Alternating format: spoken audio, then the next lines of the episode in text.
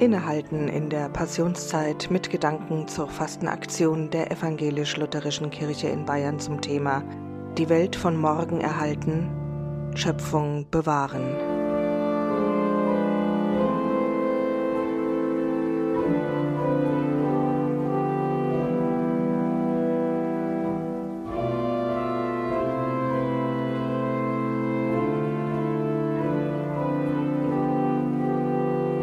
Bekämpfung der Corona-Pandemie, ihre wirtschaftlichen und sozialen Folgen sind seit einem Jahr das ganz große Thema in den Medien und auch in unserem Alltag.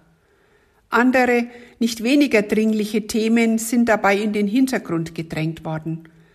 Eines benennt das Motto der Fastenaktion der evangelischen Kirche in Bayern. Die Welt für morgen erhalten, Schöpfung bewahren.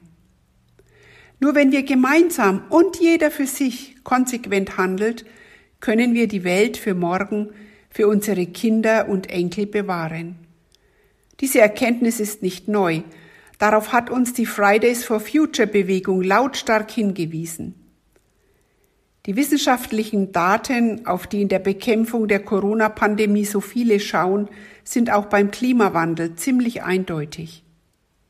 Wir haben kein Wissensproblem, sondern ein Handlungsproblem, sagt Harald Lesch. Lass uns in deinem Namen, Herr, die nötigen Schritte tun. Lass uns in deinem Namen, Herr, die nötigen Schritte tun.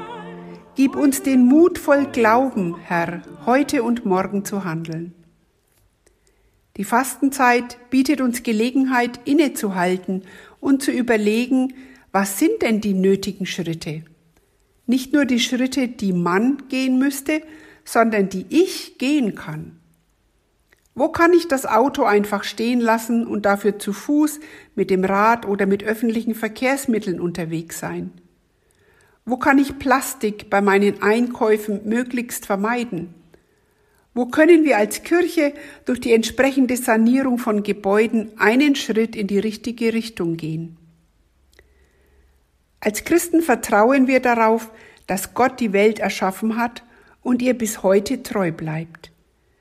Wir Menschen retten die Welt nicht, aber wir können uns dafür einsetzen, dass sie lebenswert bleibt. Angst ist nie ein guter Ratgeber. Vielmehr braucht es Mut und Fantasie, Inspiration und Zuversicht. Darum können wir Gott bitten, um in seinem Geist zu handeln. Lass uns in deinem Namen, Herr, die nötigen Schritte tun.